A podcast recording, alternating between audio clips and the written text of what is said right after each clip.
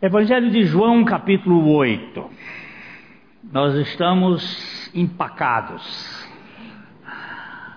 Há bons lugares para a gente parar e caminhar devagar.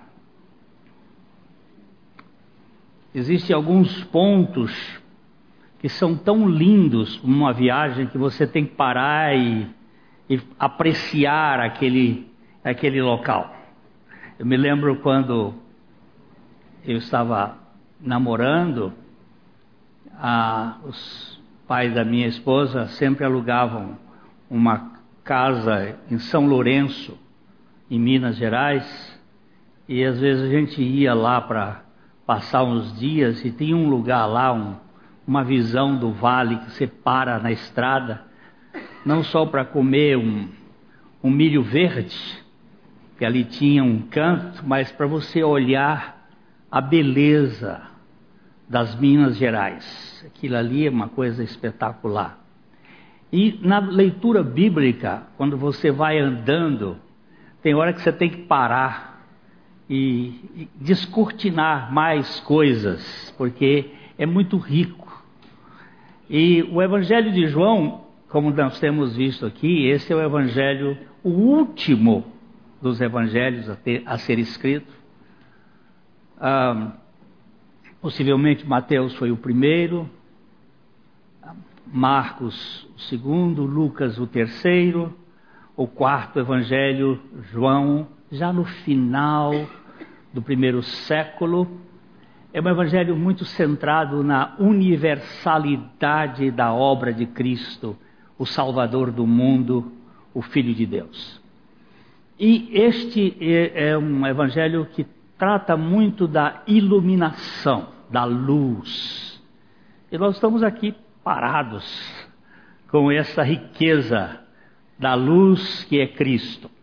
Nós vamos ler, uh, fazer um pouquinho mais do contexto, que a gente tem que, para ler a Bíblia, às vezes para você sacar um versículo, você tem que ver o que vem antes e o que tem depois. Então nós vamos pegar o capítulo 7, o último versículo, o último versículo do capítulo 7, que é só um detalhe, não é?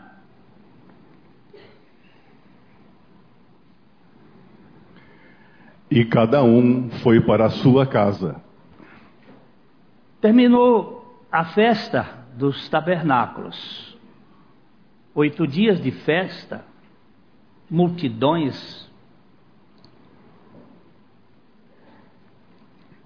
que vieram da Galileia, gente da Judéia que era ali, gente que vinha da Grécia, de Roma, muitos judeus, eles tinham sete festas muito importantes, três delas eles eram obrigados a, comparecer em Jerusalém uma vez por ano. Eles vinham de navio e tinham uma festa muito bonita, muita gente. E aí terminou a festa e diz assim: cada um foi para a sua casa. O verso seguinte, que é o capítulo 8, verso 1, vai dizer: Jesus, entretanto, foi para o Monte das Oliveiras. Por que, que Jesus foi para o Monte das Oliveiras? Porque ele não tinha casa. Vocês se lembram que Jesus não tinha onde reclinar a cabeça? Ele diz que as raposas tinham os seus covis, as aves do céu tinham os seus ninhos, mas o filho do homem não tinha onde reclinar a cabeça. E ele foi, saiu da, da cidade cercada, murada, que era Jerusalém, e foi a uns três quilômetros para o Monte das Oliveiras, que foi, era um lugar sempre preferido por Jesus. Ele gostava do Monte das Oliveiras. E ele foi para o Monte das Oliveiras. Talvez alguma barraca que estivesse lá, porque eles estavam na festa das barracas. A festa dos tabernáculos era uma festa das tendas, das barracas. E aí, diz o texto. De madrugada, voltou novamente para o templo, e todo o povo ia ter com ele, e assentado os ensinava. Nós já falamos isso aqui, que Jesus sempre preferiu ensinar sentado ele era um catedrático. Cátedra significa cadeira. ele sentava para ensinar e ensinava as suas mensagens, ele pro, sempre proferia sentado. E madrugada, você vai depois estudar madrugada na Bíblia, porque a madrugada é sempre o início da luz. Existe as, a tarde e amanhã, e amanhã é sempre, ou sempre, amanhã e a tarde do primeiro dia. Amanhã é o início de uma realidade. Isso aqui aponta para algo que vem, é a luz, a mensagem que vem da luz. A madrugada Jesus é, é, foi, foi para ensinar. O verso 3. Os escribas e fariseus trouxeram à sua presença uma mulher surpreendida em adultério, e fazendo-a ficar de pé no meio de todos, disseram a Jesus: Mestre, esta mulher foi apanhada em flagrante adultério. Possivelmente naquela noite, no meio das barracas, ainda as pessoas saindo embora, essa mulher foi encontrada com um homem adulterando. E os fariseus agarraram-na e trouxeram-na para Jesus, mas não trouxeram o, homem, porque ninguém adultera sozinho. Hoje em dia existe adultério sozinho, que é o adultério visual, a pornografia. Mas naquele tempo não tinha jeito. O adultério era, era corporal. E eles só trouxeram o homem. Perdão, só trouxeram a mulher. O homem ficou, ficou lá no canto. Então. E na lei nos mandou Moisés que tais mulheres sejam apedrejadas. Tu, pois, que dizes? E não é só as mulheres que tinham que ser apedrejadas, não. A mulher e o homem também. A lei era clara. Os dois deviam ser apedrejados. Isto diziam eles tentando-o, para terem do que o acusar. Mas Jesus, inclinando-se, escrevia na terra com o dedo. Como insistissem na pergunta, Jesus se levantou e lhes disse: Aquele que dentre vós estiver sem pecado, seja o primeiro que lhe atire a pedra. Jesus, o tratado de Jesus foi só este. Ele nunca escreveu nada. Aliás, o dedo de Deus escreveu três vezes na Bíblia. Escreveu os Dez Mandamentos na pedra. Escreveu na parede, diante de Beltesazar, um julgamento contra o reino da Babilônia. E escreveu o dedo de Deus na encarnação no chão. E nós já vimos aqui o que, que ele escreveu no chão. Eu não vou dizer para vocês poderem estudar depois, mas está lá em Jeremias quando ele escreveu no dedo. O que, que, foi que ele escreveu? Mas eu não vou dizer também o endereço, que é para os preguiçosos poderem trabalhar. Como insistisse na pergunta. E tornando a inclinar-se, continuou a escrever no chão.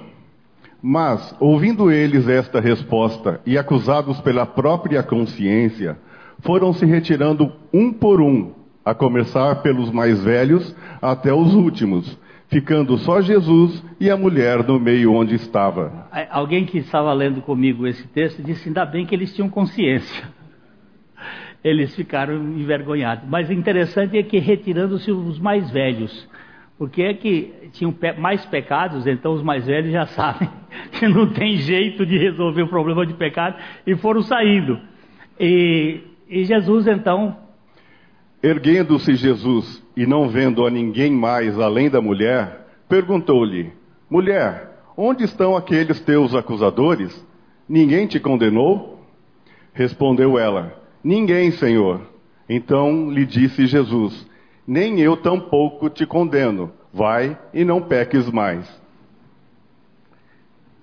Jesus veio para salvar e veio para morrer uma morte que não era dele e o lugar do julgamento era na cruz, quando ele morreu a nossa morte, para condenar o nosso pecado nele mesmo e nós ganharmos a remissão dos nossos pecados lá na cruz. Mas naquela hora ele disse: Eu não vim para julgar, ele veio para salvar. E aqui nós vemos ele, ele mostrando nem eu tampouco te condeno, vai e não peques mais. O ideal é este: não viver no pecado. É vivermos na dependência de Jesus. Agora, o versículo seguinte, o verso 12, de novo. De novo lhes falava Jesus, dizendo: Eu sou a luz do mundo. Quem me segue não andará nas trevas, pelo contrário, terá a luz da vida. Agora volta para o versículo 2. O versículo 2.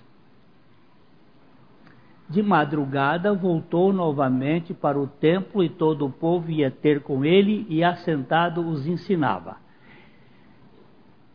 Ele estava ensinando a respeito da luz quando os homens das trevas vieram trazer um pecado das trevas para Jesus. Como que uma interrupção. Cortaram. E Jesus foi tratar do assunto. Quando chega no versículo 8, você repara que o versículo 8, perdão, versículo é, é, 12, por favor, eu estou. De novo, de novo, esse de novo significa que antes ele foi interrompido. De novo lhes falava Jesus dizendo: Eu sou a luz do mundo. Quem me segue não andará em trevas, pelo contrário, terá a luz da vida. E daqui para frente nós temos um embate dos religiosos das trevas querendo descaracterizar a mensagem e a pessoa de Jesus. Nós vamos ler os versículos até o 20 e depois nós vamos voltar para o 12. Vamos só ler vers os versículos. Então lhes objetaram os fariseus: Tu dás testemunho de ti, de ti mesmo, logo o teu testemunho não é verdadeiro.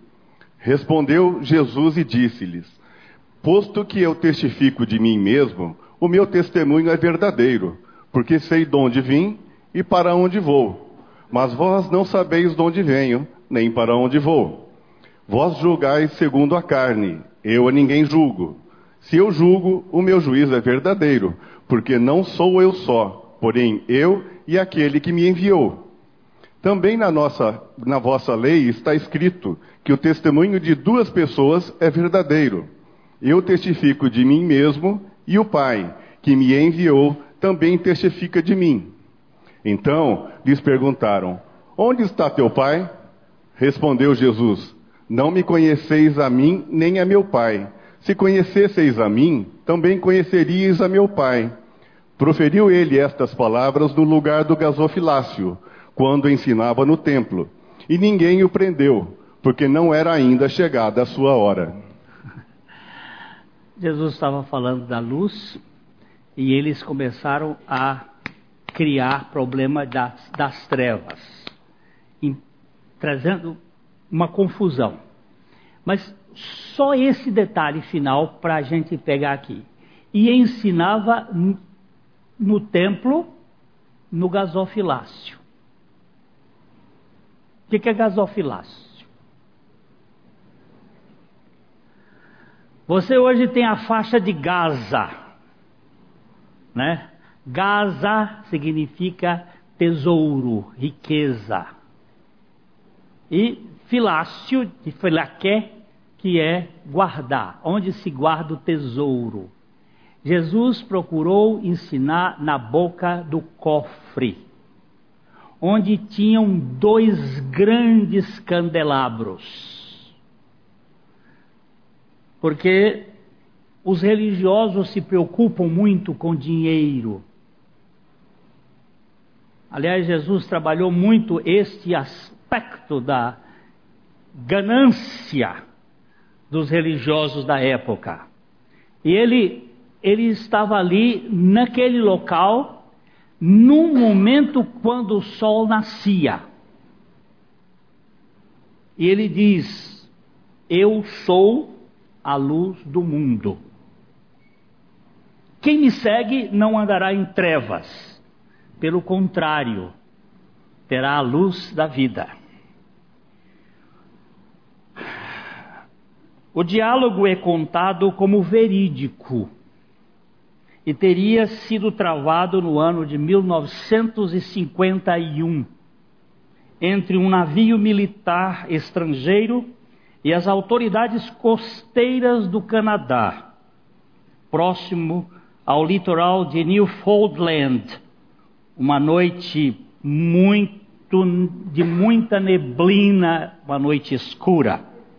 O comandante do navio avistou uma luz em rota de colisão com ele e solicitou: por favor, alterar seu curso 15 graus para o norte para evitar colisão com nossa embarcação.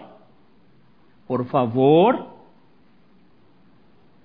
alterar o curso 15 graus para norte para evitar colisão com nossa embarcação.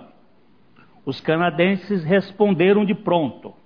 Recomendamos mudar seu curso 15 graus para o sul. O comandante ficou mordido. Nós somos um navio militar. Repito, mude o curso. Arrogância a bordo. Mas o comandante insistiu. Sim. Mas o canadense insistiu. Recomendamos mudar o seu curso 15 graus para sul para evitar colisão. O capitão ficou alterado e berrou no microfone: Fique sabendo que o meu navio é um porta-aviões e que estou acompanhado de destroyers e fragatas. Exigimos que vocês mudem o curso 15 graus ao norte. Imediatamente. O canadense respondeu calmamente: É impossível, senhor. Nós somos um farol. Estamos num rochedo.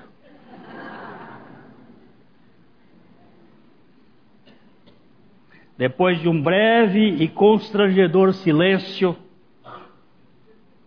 o, canadense repetiu calmamente: Recomendamos mudar o seu curso 15 graus para sul, arrogância a bordo. Só há uma luz, e essa não muda.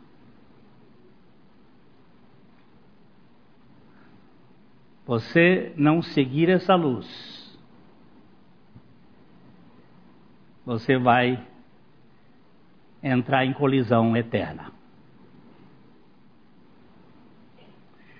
O ensino de Jesus pela manhã, após o episódio da mulher ter sido apanhada em adultério à noite, é algo muito importante. Existem as obras das trevas, existem as obras da luz. Esse texto aqui fala da luz que vem depois da noite. A luz que vem depois da queda.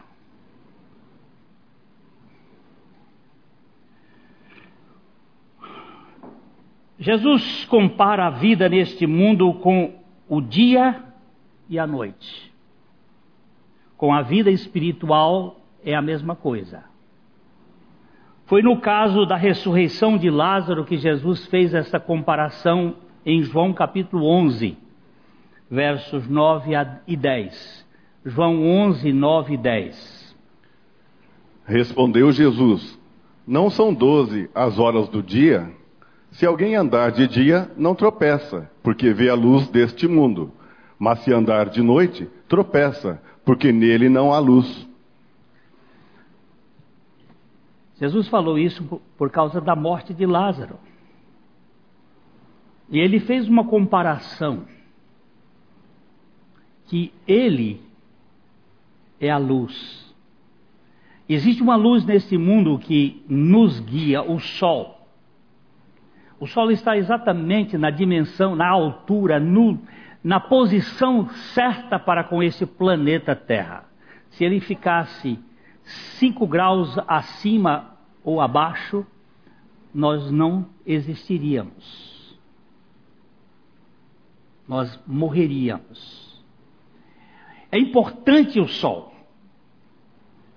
Se eu pegar uma planta e tirá-la do sol, da luz solar, dentro de poucos dias, o verde, a clorofila, terá se embranquecido e ela morre. Porque ela precisa do sol. A planta precisa do sol. Nós precisamos do sol. E Jesus compara a vida espiritual à luz dele mesmo. É, Jesus disse que ele era a luz do mundo e não somente a luz dos judeus.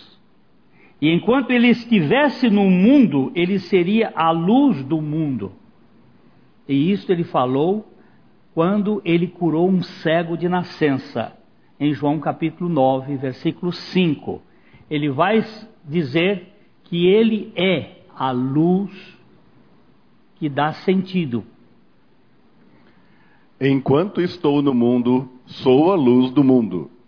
Não sou a luz só dos judeus eu sou a luz do mundo. Eu sou a luz daquele, de todo aquele que crê. Jesus é a verdadeira luz.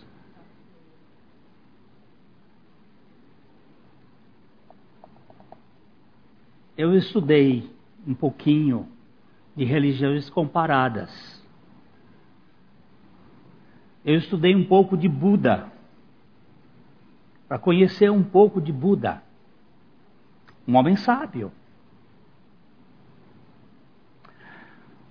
Ensinava muitas coisas interessantes. Mas ele não se ofereceu em favor da humanidade. Nem Maomé, nem Confúcio, nem Lao Tse, nem João de Deus,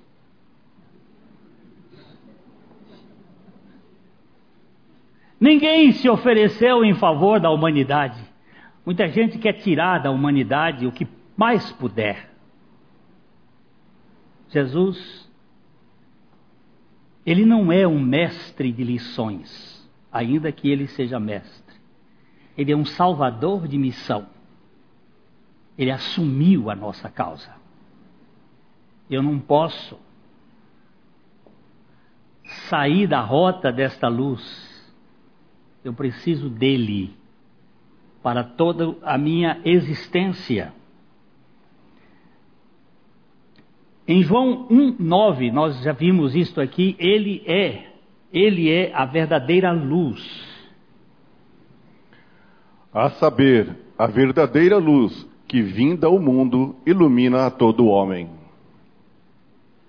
A verdadeira luz eu não tenho, irmãos, que tentar provar e demonstrar que Jesus é a luz do mundo.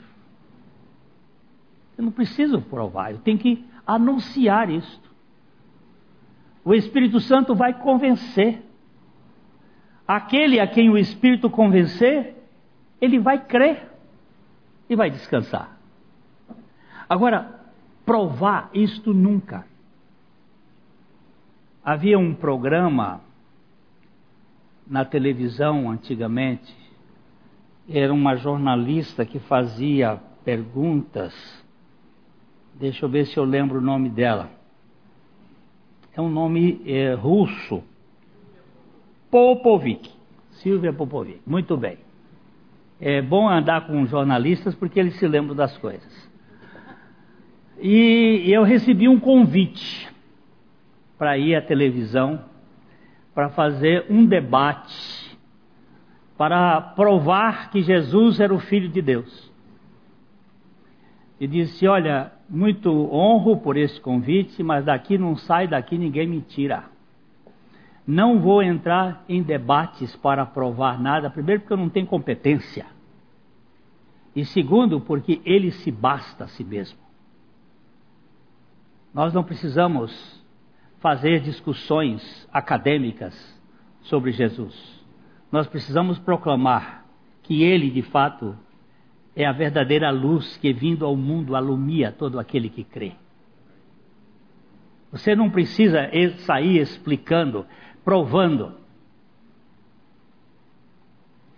Outro dia eu encontrei esse médico, ele, médico bem reconhecido aqui em Londrina, há many, many years ago, mas faz tempo.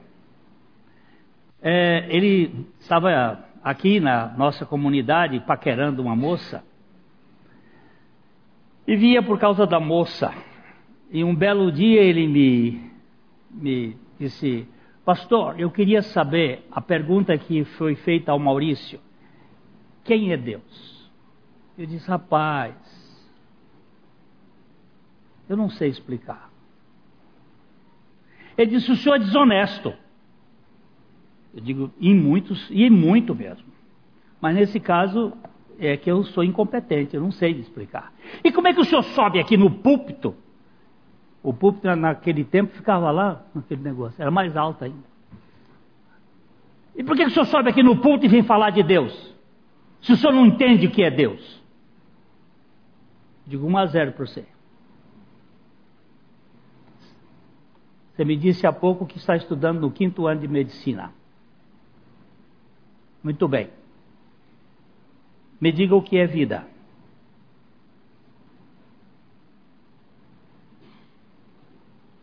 Passou, pensou, pensou. Isso eu não sei. Digo um a um. Você não sabe o que é vida. E eu desafio aqui. Me diga o que é vida. Eu estou aqui na frente de um professor para dizer: me diga o que é vida. Hã? Me diga. Mas você vive. Aí eu digo, agora eu, eu vou chutar uma outra, mais simples. Me diga o que é matéria. Aí, energia condensada. Digo, não saiu do lugar. O que é, que é energia? Explica. Energia.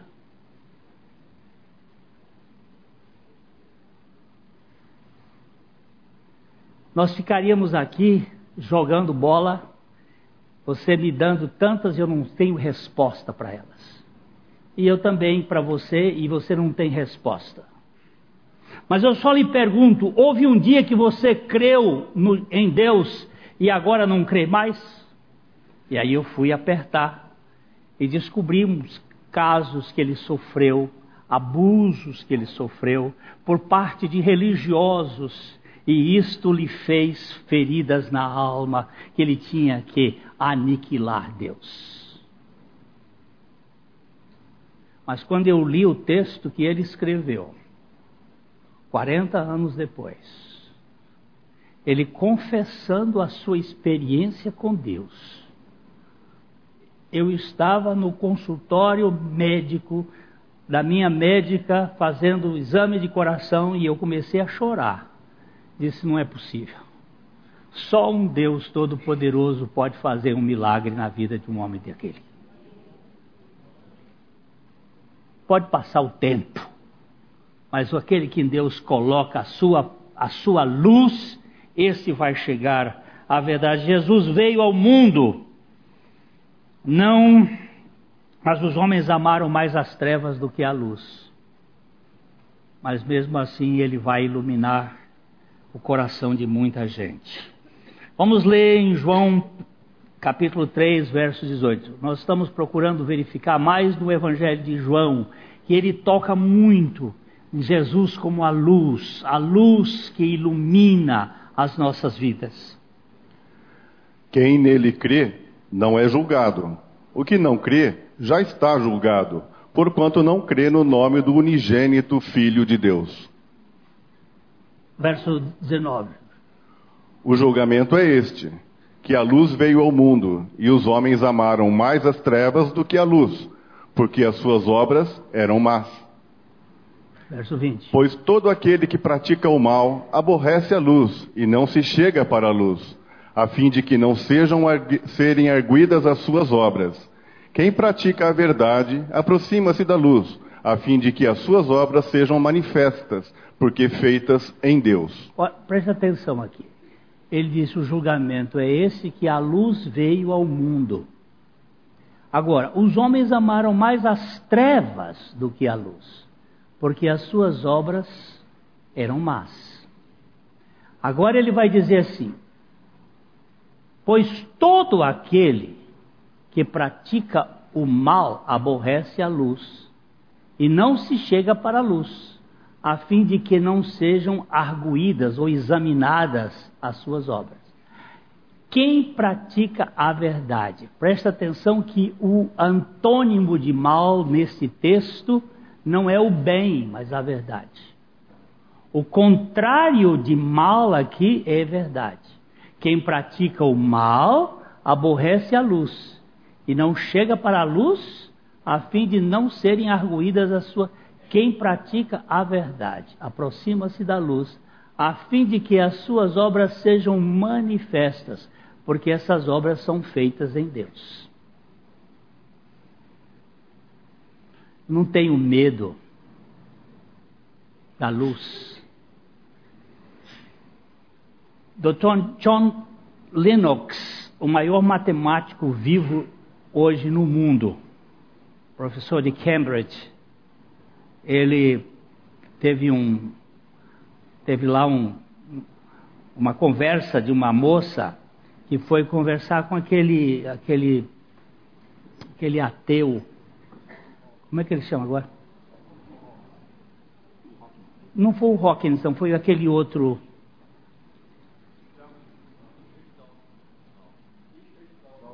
Duncan.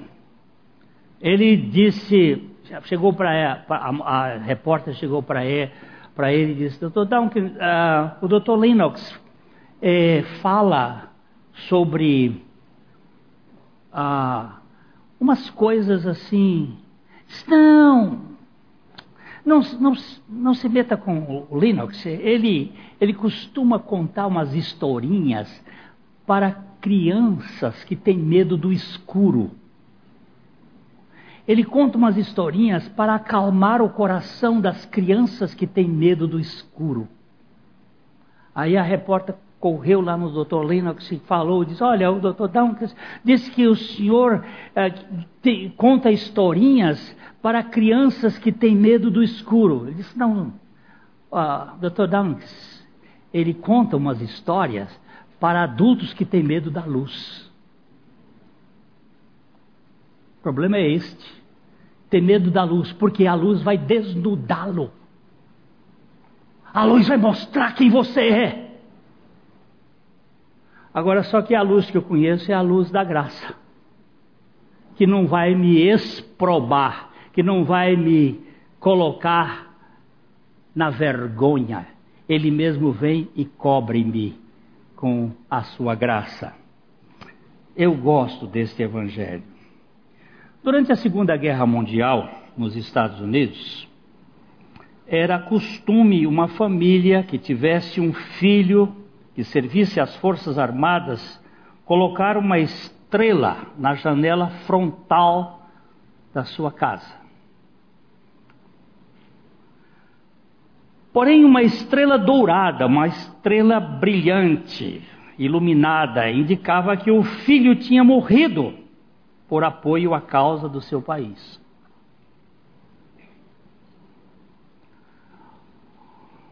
Dr. Harry Launder conta uma história sobre este costume. Ele disse que uma noite um homem caminhava por uma rua de Nova York acompanhado pelo seu filho de cinco anos. O pequeno foi atraído pelas luzes que brilhavam nas janelas das casas e quis saber por que é que algumas casas tinham uma estrela nas janelas. O pai explicou que aquela família tinha um filho a combater na guerra e que aquele filho foi morto. A criança bateu as palmas quando viu outra estrela na janela e exclamou: Ó oh, papai, outra família que deu seu filho ao seu país. Finalmente chegaram a um descampado depois de uma fila enorme de casas com estrelas nas janelas. Naquele lugar havia um espaço e eles puderam ver uma estrela no céu. O pequenino olhou, levantou os olhos para cima e disse: Ó oh, papai, olha aquela estrela no céu. Deus também deve ter dado o seu filho para lutar pelo seu país. Sim, filho, de fato. Há uma estrela no céu. E Deus deu o seu filho para lutar pelo seu país.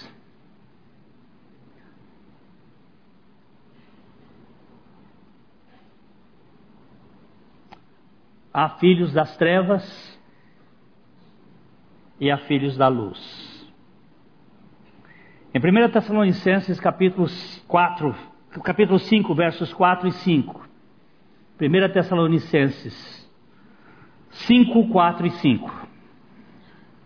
Que cada um de vós saiba possuir o próprio corpo em santificação e honra, não com o desejo, desejo da lascívia, como os gentios que não conhecem a Deus. 1 Tessalonicenses, capítulo 5, 4 e 5. Mas vós, irmãos, não estáis em trevas, para que esse dia, como ladrão, vos apanhe de surpresa. Porquanto vós todos sois filhos da luz e filhos do dia. Não, nós não somos da noite, nem das trevas. Nós somos filhos do dia. Nós somos filhos da madrugada. Nós somos filhos do sol nascente. Nós somos filhos da ressurreição. Nós não somos filhos das trevas. Jesus é a luz do mundo. Quem o segue não andará em trevas, mas terá a luz da vida. Efésios capítulo 5, versos 8 e 11. Efésios 5, 8 e a 11.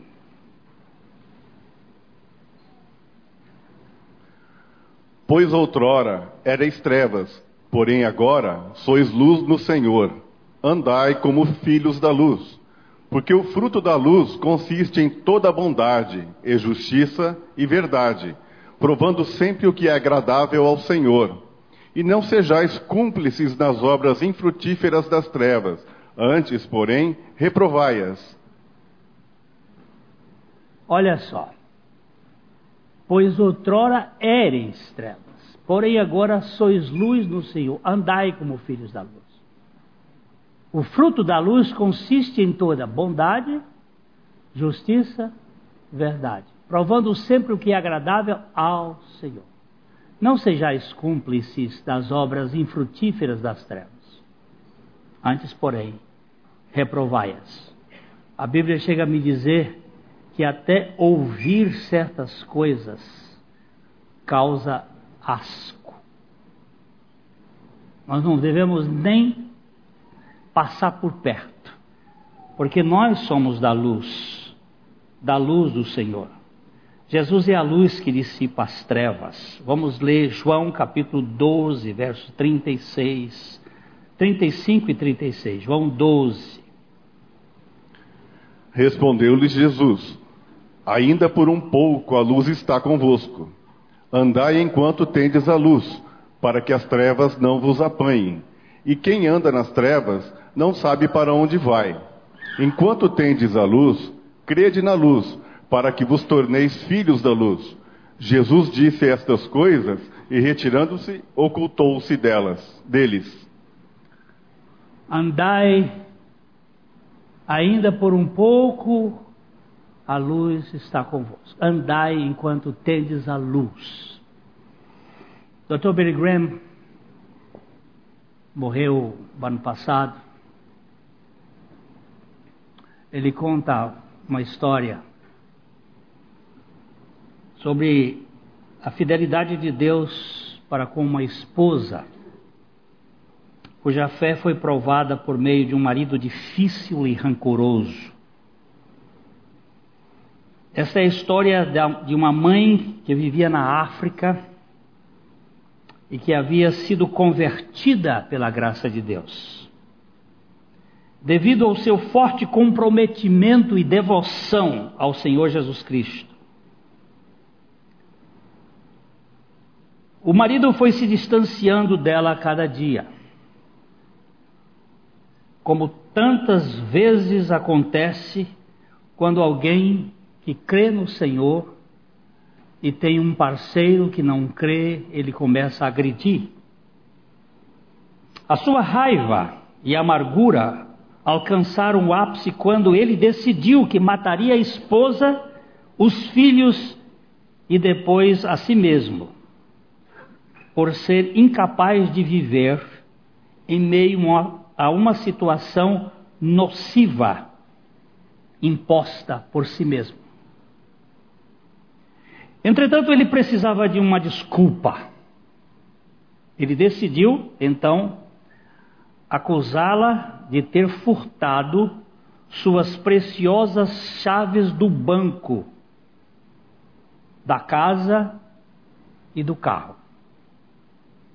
Numa tarde, ele saiu do banco e foi em direção ao bar.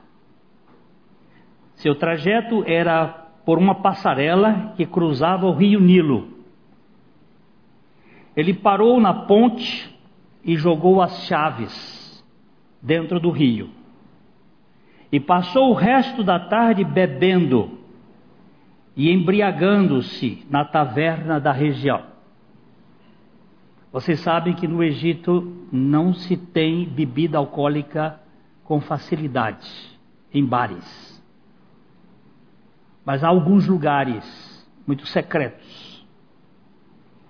Na mesma tarde, um pouco depois, a sua esposa foi ao mercado de peixes para comprar algo para o jantar.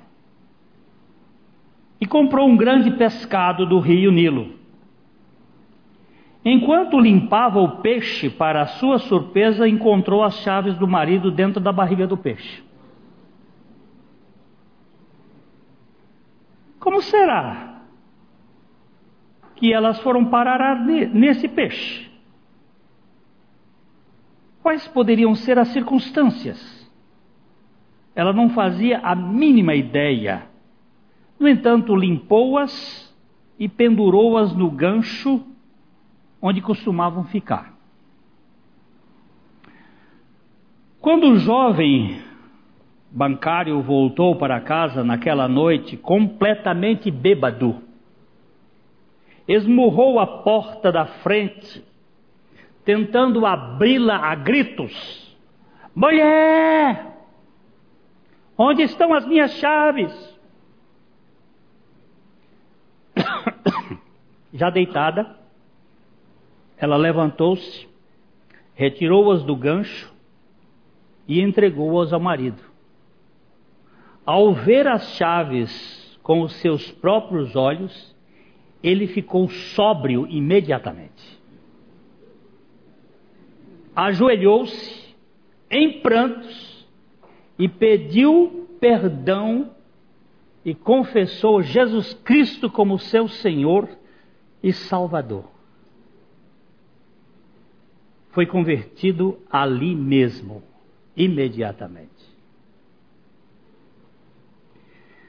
Deus conhece a decepção e as trevas de cada coração, antes mesmo que a luz da salvação resplandeça nelas.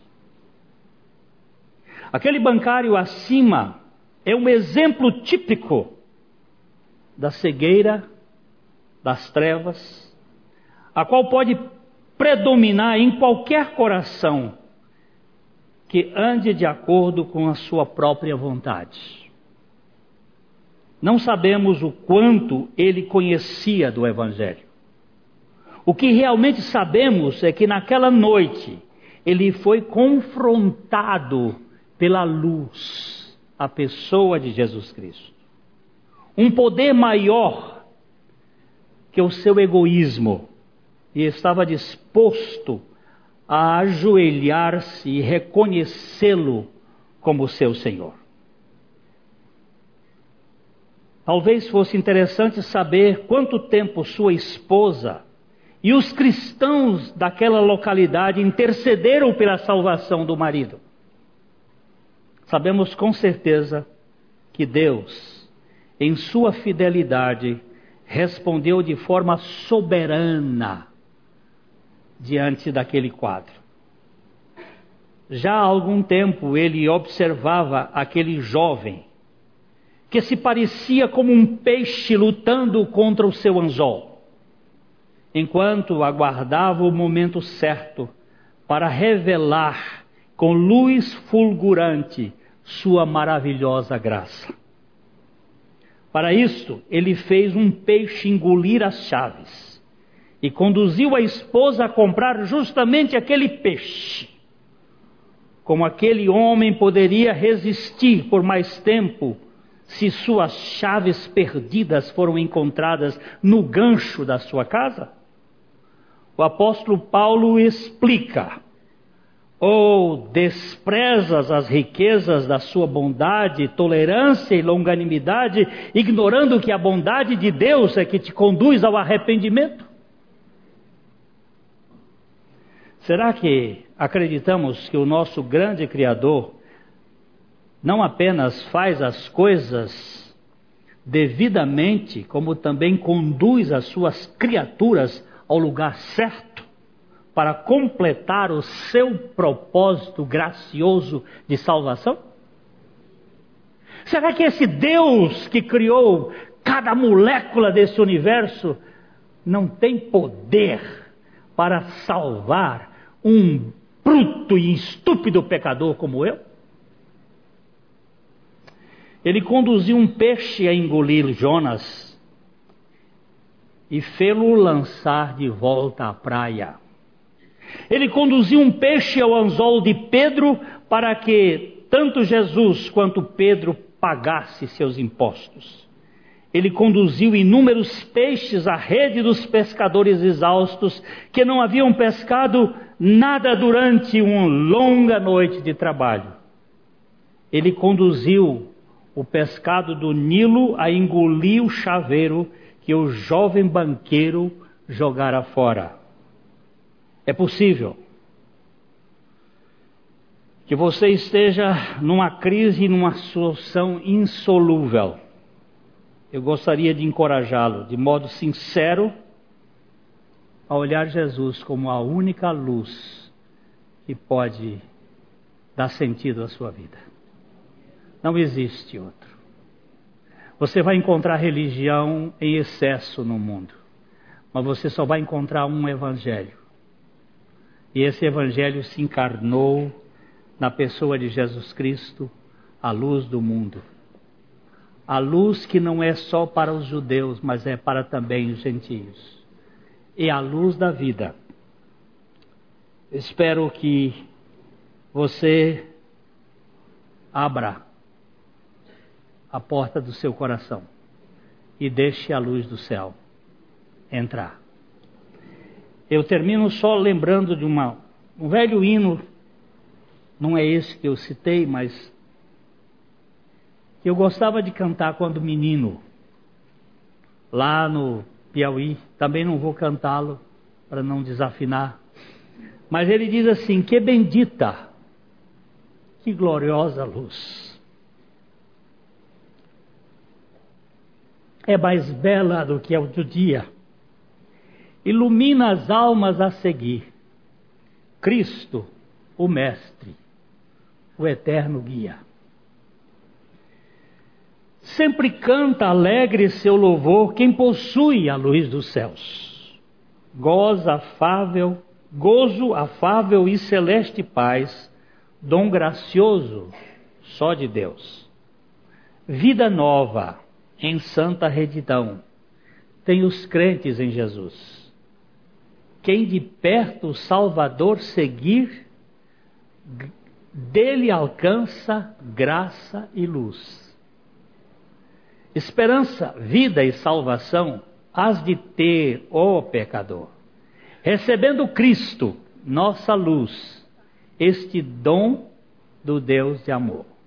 Luz bendita, luz gloriosa, concedida lá dos altos céus, só ao crente em Cristo, o Redentor, ó bendita luz de Deus. Luz bendita, luz gloriosa, concedida lá dos altos céus, só ao crente em Cristo, o Redentor, o bend... ó bendita luz de Deus. Nós não estamos lhe anunciando uma religião, nós estamos falando da luz, do Evangelho, das insondáveis riquezas de Cristo. Não lhe queremos que você mude de religião, mas que Deus troque o seu coração, para que você seja uma nova criatura em Cristo Jesus. Porque é isto que nós precisamos. Meus queridos, eu quero apresentar a vocês o Ministério de Áudios e Vídeos curtos, de cinco minutos, do meu querido irmão Valdir Flora Batista. Está trabalhando comigo no ministério há mais de 35 anos. São mensagens que possuem como base a mensagem da cruz, obra realizada pelo nosso Senhor Jesus Cristo em nosso favor. Seu canal no YouTube é Atraídos em Cristo. Se inscreva, incentive os outros a segui-lo. E nós queremos desejar a você a graça e a paz do nosso Senhor. Vai lá e você vai ser muito abençoado com esses vídeos. A Livraria PIB Londrina procura selecionar cuidadosamente seus títulos e autores a fim de oferecer um conteúdo alinhado com o Evangelho de Jesus Cristo. Bíblias, livros de teologia, devocionais, literatura infantil, biografias, comentários bíblicos e muito mais. Dispomos também de um acervo de CDs e DVDs das mais de 5 mil mensagens ministradas na primeira Igreja Batista em Londrina. Visite a Livraria PIB Londrina e conheça ainda mais. Livraria PIB Londrina, de segunda a sexta, das 13h30 às 18 horas. Endereço na Avenida Paraná, 76A, próximo ao Calçadão, bem no centro de Londrina. Ligue para 3372 8921 ou acesse o site www.livrariapiblondrina.com.br